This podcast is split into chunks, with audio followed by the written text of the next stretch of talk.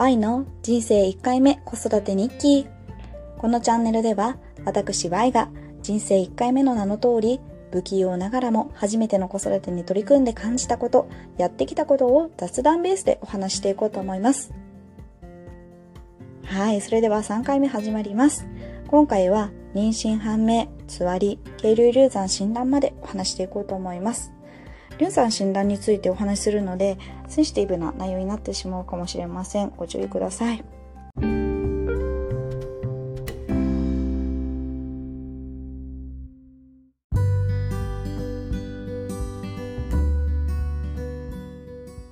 はい。ではまず妊娠判明についてですね。約半年の妊活を経て待望の妊娠判明いたしました。当時、生理予定3日前から体の調子がいつもと違うなっていうふうに思っていましてでも妊活の間でフライング検査でいつもいつも裏切られてきたので検査はこの時我慢しました。で予定日3日を過ぎた頃ですねちょうど結婚記念日だったのもあって夫と外食の予定があってあのお酒も飲むしなと思って検査をしました。でそうするとなんと陽性判定が出たんですね。この時の率直な気持ちとしては本当に判定窓って線が入るんだっていうのと私妊娠できるのかっていったような安堵ですね。本当にあのまずはほっとしたっていうのが一番でした。でそこからじわじわっと嬉しさがこみ上げてきて、まあ、正直その日の仕事は身が入らなかったです。でこの時の私の妊娠初期症状についてなんですけれども大きくは4つあって1つ目これが一番違うなって思ったんですけど骨盤がゆるゆるになりました。まあように感じました。なんか歩いてると骨盤がこう緩まっていて心もとないような気持ちになったんですね、うん、で2つ目が強い胸の張りが続くのに生理が来ないですね。私の傾向として生理3日4日前ぐらいから胸が徐々に張っていってで1日2日前にピークを迎えてました。でそのピークの強い張りっていうのが予定日3日前からずっと続いていてなくならないそして生理も来ないっていったところがありましたね。で3つ目が生理前にあった腰の重い感じがない。私はうんあの腰の重い感じなかったですね。で4つ目が高温期が続く。もホテルや熱っぽさは感じないっていったところでした。でね、ネットとかでは結構生理前症状と妊娠初期症状は似てるからわからないことも多いよとか書いてるのも見たことあったんですけどなんか今思ってみれば人それぞれ生理前症状も妊娠初期症状も違うんだからまあそりゃこういろんな人の経験をまとめたらこう似た症状になってくるわなっていうのは思いました。だからまあ症状をまあ本当一人一人違うはずだから体調にこう異変を感じる人もいれば感じない人もいたりまあそれぞれなんだろうなっていうふうに思いました。はい。で妊娠が判明してまずやるのは産婦人科の受診ですよね。で私この時判明して妊娠が判明した後に、まあ、茶色い織物とちょっと腹痛があったので、あの、5週2日と早めに産院を受診することにしました。で、ネットとかで見ていると、5、6週でも心拍確認ができた人もいたっていうのを見たので、まあ、心拍まで見れたら嬉しいなと期待しながら、あの、産科に受診しましたね。で、まあ、この時の気持ちとしてはもう、一日でも早く我が子を見たかった、まあ、エコーがとても楽しみだなっていう風な気持ちでしたね。で、受診当日は、こう、ブライダルチェック以来の内診だったので、すごいこうビクビクしながら診察を迎えました。で、この時は無事体能は確認できました。うん、子宮外妊娠じゃなかったことも確認できてほっとして、でも心拍は確認できずって言ったところですね。まあ、普通7週ぐらいで心拍が確認できることが多いので、まあ次回はまあ7週ぐらいでまた来てくださいっていうことで、まあ予約を取ってその日は終了いたしました。正直、ちょっと期待していたので、心拍が見えなかったことは、まあ残念で、ちょっとだけ不安もこうあったんですけど、まあ次の診察で見れるかなと思って、まあ次の診察本当に待ち遠しいなっていうふうに思ってましたね。まあそんなこんなで、ほっとしたのもつかの間、なんとですね、受診の翌日5週3日で、あの、大量出血をしてしまいました。なんか歩いてたら生理の経血がこう足に流れ出る感覚があってずっと何か液体が流れる感覚があってやばいって思ってすぐに帰宅して確認をするとあの真っ赤なサラサラな血であのおろしたての白デニムが真っ赤に染まっていました。で、この時、まあ、生理2日目よりも正直量が多くてっていうのもあったので、あの急遽また産院を受診いたしました。まあ、この時の心境としてはもう、あの、やばい流産かもしれないっていうふうに思ったんですけれども、まあ、なんとか赤ちゃんは無事だったので、あの、まあ、この時は本当にほっとしましたが、まあ、これを機に、うん、もしかしたら流産って起こるかもしれないんだなっていった不安感が増したことと、まあ、妊娠って本当に何事もなく進むことはないんだなっていうふうに実感した出来事でした。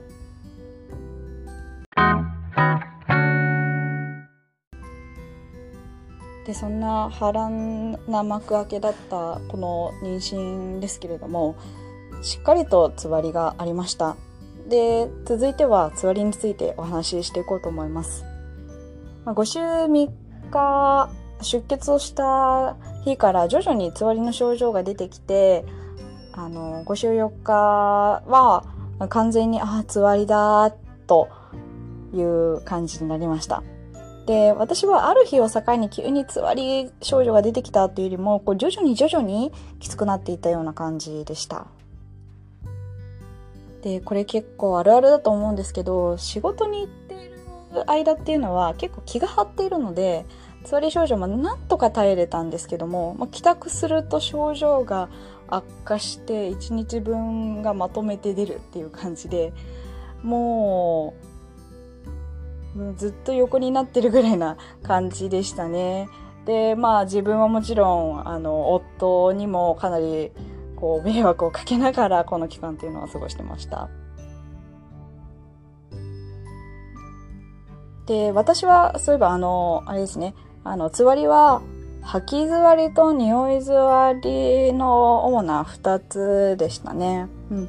で、ここからは、あの、時系列に沿って、つわりについてどんな感じだったかっていうのをお話ししていきたいなっていうふうに思います。はい。まず5週目ですね。まあ、振り返ると、この時症状はまだまだ軽かったなっていうふうに思ってます。まあ、正直これがつわりかって思うぐらいの気持ちが、気持ちの余裕がありました。で症状としては、まあ、自分の目の前のお皿ですね。あの、テーブルまでのこう距離感で、明太子みたいな強い匂いがあったりとか、揚げ物ですね。まあ、揚げ油の匂いとか、そういうのがあると胃がムカムカするなっていう感じでした。で、体がだるくて動いてると、まあちょっとしんどいので、まあ、横にならせてもらってたっていう感じですね。で、続いて6週です。結構気持ち悪くなる条件が増えてきたなっていうのと気持ち悪さが強くなってきたなっていうのがあったのありましたね。でも体調がこうマシな日もあったりして、まあ1週間のうち1日2日ぐらいはマシな日があるみたいな感じですね。まあそういったような感じでした。で、症状としては、玉ねぎとかニンニクとかの匂い、あとは炒め物とかコーヒーとかトースターとか、そういうあらゆる香ばしい匂いがダメになりましたね。で、あのこの時、夫とは食事の時間をずらしてなんとかしのいでいました。やっぱりね、一緒に暮らしているとどうしても食事っていうのは、あの、同じ空間でね、やっていくので、まあなんとかこういうような形で対応してましたね。で、あとはまあ帰宅後は本当に基本的に横になって体力を回復に努めてましたね。まあ回復っていうよりも体力を消費しないようになんとかこう横たわるみたいな感じでやってました。で、7週から9週ですね。あのさらに気持ち悪さは増していって、正直、あの、嘔吐してしまうことっていうのも、1日に1回以上はありましたね。で、この頃っっていうのが、心拍が確認できない日々で、まあ、気持ち的にも結構ストレスがあったので、まあ、それも相まってつわり症状ひどくなってったんじゃないかなって、あの、思いますね。で、症状としては、食事のほとんどをこう受け付けなくなってきましたね。もう家で料理はしないさせないっていう感じで私は食べないし夫にも冷凍食品を換気扇の下で食べてもらっていましたね。それでも気持ち悪かったんだけどなんとかそれなら耐えれるっていう感じでした。で私はが食べれたものとしてはお茶漬けそれもあのほっかほかのお茶漬けじゃなくて冷えご飯にこう、お冷やに、みたいな感じの冷や茶漬け。と、ツナマヨか鮭のおにぎり。で、カリカリ梅、果物、みたいな感じだ、なものを食べれることが多かったので、ここら辺をヘビロテしてました。で、もうこの時期になると、もういよいよ家事は、もう完全に諦めて、ほとんど寝て過ごしてましたね。もうほんと、夫、ごめん、ありがとう、ルンバっていたような感じでした。あ、そうだ。で、あと、結構、お風呂っていうんですかね。まあ、この時、もうお風呂も入れずシャワーだったんですけど、シャワーの湯気の匂いと、シャンプーとコンディショナーのあの感じっていうのがもう本当に気持ち悪くなっちゃって、お風呂に入るのも、こう、行くぞと決心をしながら向かい、うわーっとやってから出てきてそのままもう化粧水も塗らず髪は濡れたまま倒れるようにベッドに横になってで30分ぐらい休んでからようやくこう髪の毛を乾かしたりするみたいなそんな感じでしたね。あの正直つわりってあの何かこう、吐き気みたいな感じだけだと思ってたら、まさかこんなに日常生活に支障が出るとはっていうふうに、あの、この時思ってました。あ、あと、あれですね。歯磨きも結構気持ち悪くって辛かったですね。あのけあの歯歯を磨く時って歯ブラシをね口の中に入れるじゃないですか当たり前なんですけどこうその時に異物が入ってきたと思う体がこう拒否反応を起こすのかこうえずいちゃってでそこでもうなんか吐き気を催してしまってそのままみたいなことも結構ありましたね。すいません。なんかさみだれでいろいろと話していったんですけど、まあともかく本当にこの週数ぐらいがね、あの一般的なピークっていう風に言われてますけど私も56週とは比較できないほどの辛さをここで味わいました。で結構つわりの原因ってよく分かってないって言われてるじゃないですか。まああの有力なのも HCG ホルモンとかまあ、電解質の乱れとかっていう風に言われてると思うんですけどでも私のこの N1 の体験的にも確かにそうな気がするなと思っていてやっぱりその妊娠をしてから HCG ホルモンがわーって上がっていくような時にどんどんどんどん気持ち悪さがこう強くなっていってるような気がしましたしあとはやっぱり私その大量出血をしてからつわりの症状がどんどん出始めたので、まあ、結構ストレスっていうのは関係しているような気がしますしあとはまあ電解質の乱れに関してはこれはつわりを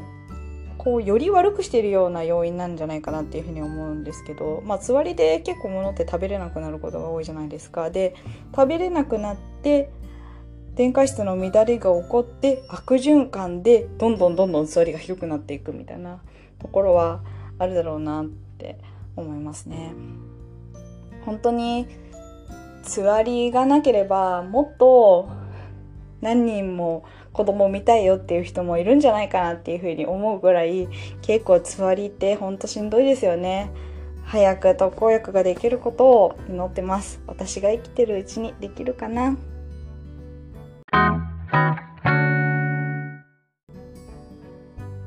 で最後に桐生流産のあの診断までについてお話しさせていただきますね。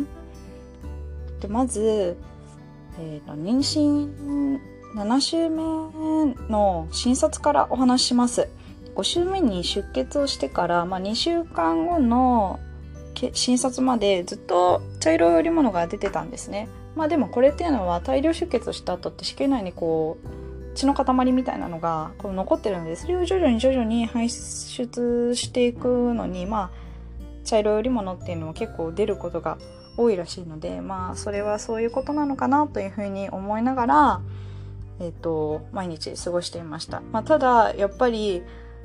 不安な気持ちがすごく大きくて、まあ、妊娠初期っていうのは出血イコール流産では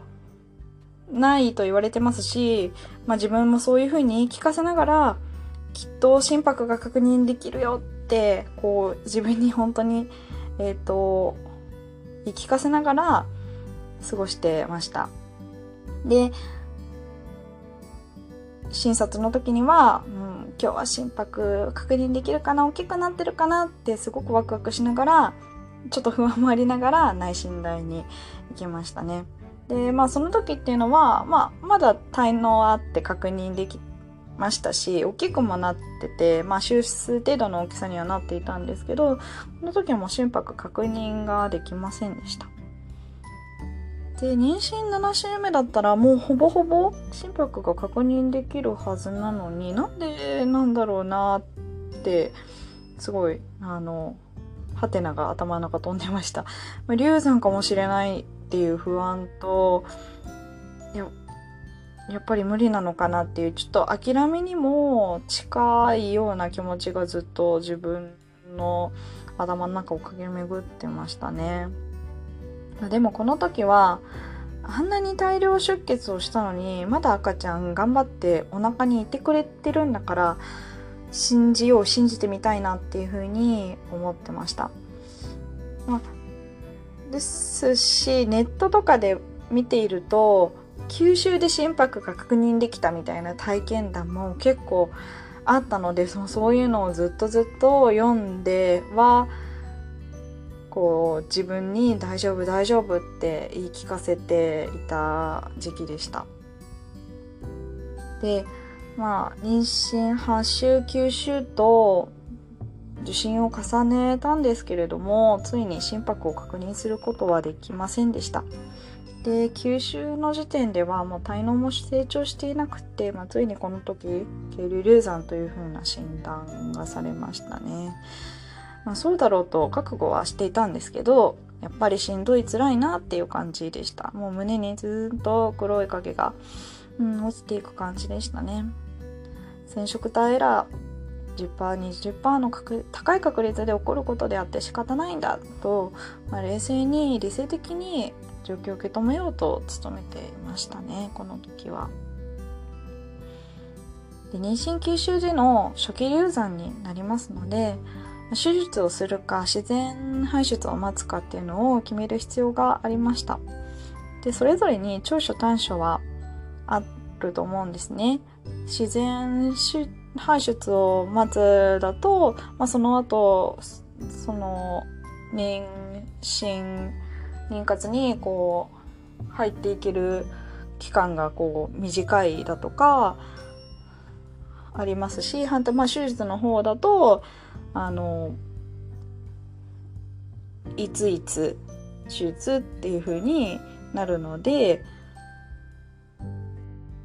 仕事の調整がしやすいとかあとは、こう突然の出血みたいなところをこう防ぐこともできるので、まあそういったところが長所なのかなっていうふうに思います。で、私は、まあ、つわりもありましたし、仕事もあったので、こう、自然排出で、まあ、突然出血をしたりすると、対応ができないこともあったので、まあ、手術を行うことにしました。で手術をすると決めたものの、まあ、それでも手術当日にもエコーを見るするので、まあ、その当日に心拍確認できないなかなみたいなことをそんな夢みたいなことを思ってましたね。